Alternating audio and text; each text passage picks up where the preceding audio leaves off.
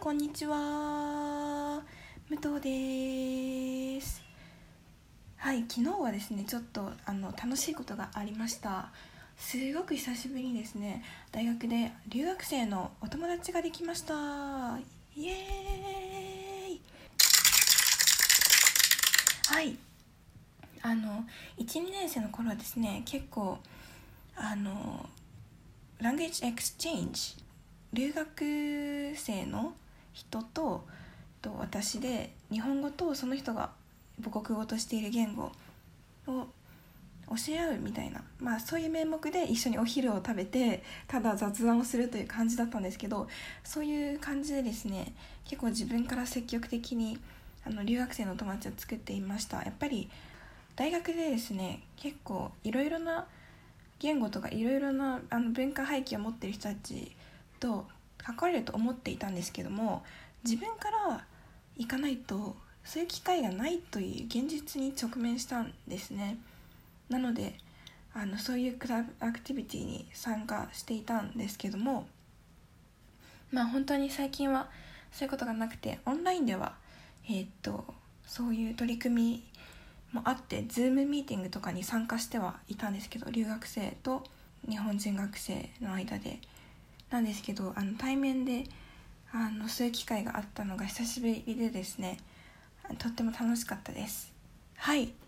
ということでまあそのお話は今度とかまた詳しくできたらいいなと思います。今日は朝なので早く家を出ないといけません。ということで早速難しいニュースなんですがささっとお訳していきたいと思います。はい。それではいきます。6月12日 ABC ニュースアップデートです。スタート。ABC ニュースですテクノロジー大企業はトランプ政権下の司法省から2人の民主党員の電話記録等のデータを引き渡すよう命じられました。アップルとマイクロソフトの発表は司法省の内部監査官が独自調査を発表したことによります。司法省の監査官です。トランプ政権とロシアの接触に批判的だった2人の会員情報委員会の民主党議員の iPhone データを召喚したことを調査しますバージニア州の共和党元下院議員です。調査されていたのは民主党員だけだったら恐怖だと不安を訴えました。党派的な詐欺のようだと述べていますはいということでした。ちょっと何を言っているのか分からなかったと思います。私もちょっと完全に理解している気がしないですね。はい。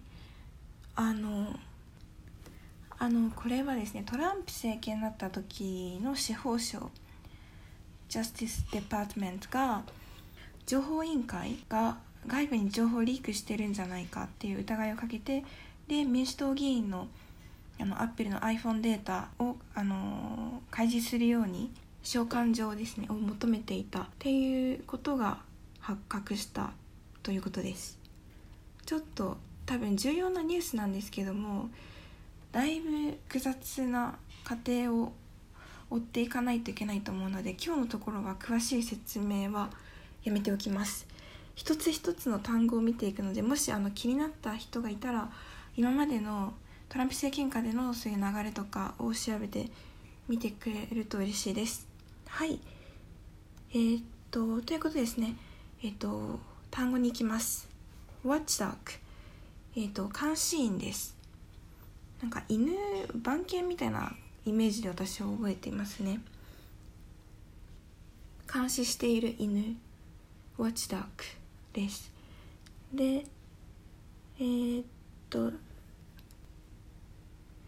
サピーナですね。これがちょっと発音が難しいです。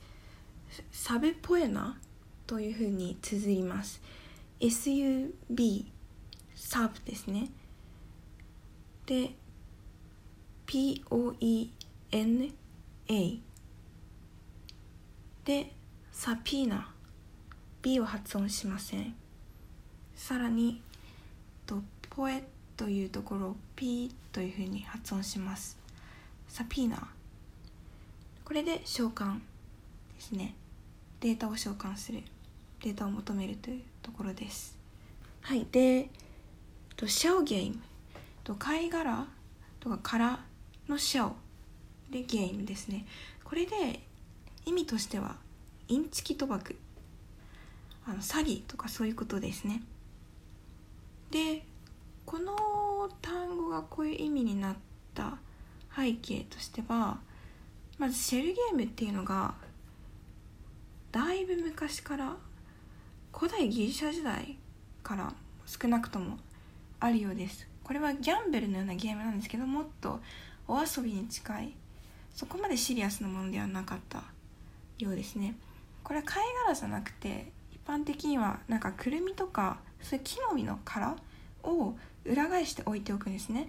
で何個か。でその下にあのなんかちっちゃい豆とかボールとかちっちゃいものをどこか一つだけに隠しておきます。でどこにそれが入っているかっていうのを当てるゲームなんですけども大体の場合あの途中でそのゲームを仕掛けている方が位置を動かしたりしてあのズルするらしくてなので、まあ、インチキこの詐欺という意味で使われるようになったようです。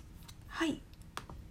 ということでですね今日は少し内容に深入りできなくて申し訳ないですがえーと、今後もきっと重要なニュースは繰り返し出てくると思うので出てきたらまたその時にもしくは次これ録音する時に調べられたら、えーと、解説はしたいなと思います。